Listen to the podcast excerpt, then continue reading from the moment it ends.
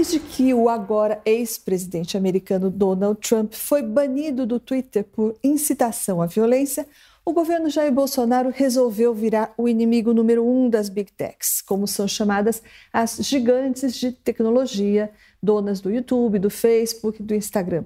E depois que alguns blogueiros bolsonaristas tiveram o mesmo destino que o ex-presidente Trump, com bloqueios nas plataformas e contas suspensas para sempre, aí o negócio piorou. As big techs foram eleitas as novas inimigas mortais do governo Bolsonaro. O secretário de Cultura, o Mário Frias, outro dia bateu no peito e falou: não admitirei qualquer tipo de censura na internet. Hoje, uma reportagem do jornal O Globo diz que o Brasil quer levar para fóruns internacionais, como o G20 e a Assembleia Geral da ONU, propostas para combater o que o chanceler Ernesto Araújo chama de tecnototalitarismo. Em outras palavras, o totalitarismo ou abuso de poder por parte das gigantes de tecnologia.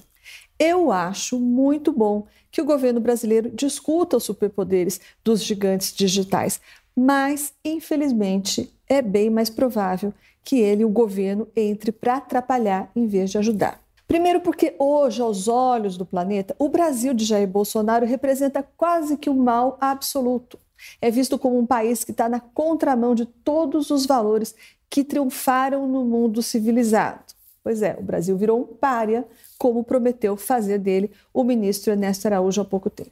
E por causa disso, em tudo e que o chanceler puser a mão agora, vai correr o risco de conseguir um efeito Midas ao contrário, ou seja, tudo o que ele vai conseguir é produzir resistência às suas propostas, ou então ninguém vai dar bola para elas. E isso é ruim, porque eu acho que neste caso, a causa que o governo Bolsonaro está defendendo por motivos errados, pessoais ou ideológicos, é justa, porque faz parte do preço de viver em uma sociedade livre, ouvir coisas mentirosas, odiosas ou mesmo idiotas. Quem censura nunca vai dizer que censura porque tem impulsos totalitários, mas sempre porque quer proteger alguém de alguma coisa. No caso da ditadura militar, por exemplo, o que o regime queria era proteger a sociedade do perigo comunista. E agora, parte da sociedade, essa que defende a censura ao Donald Trump ou aos blogueiros bolsonaristas, diz que isso é necessário para proteger a sociedade das fake news.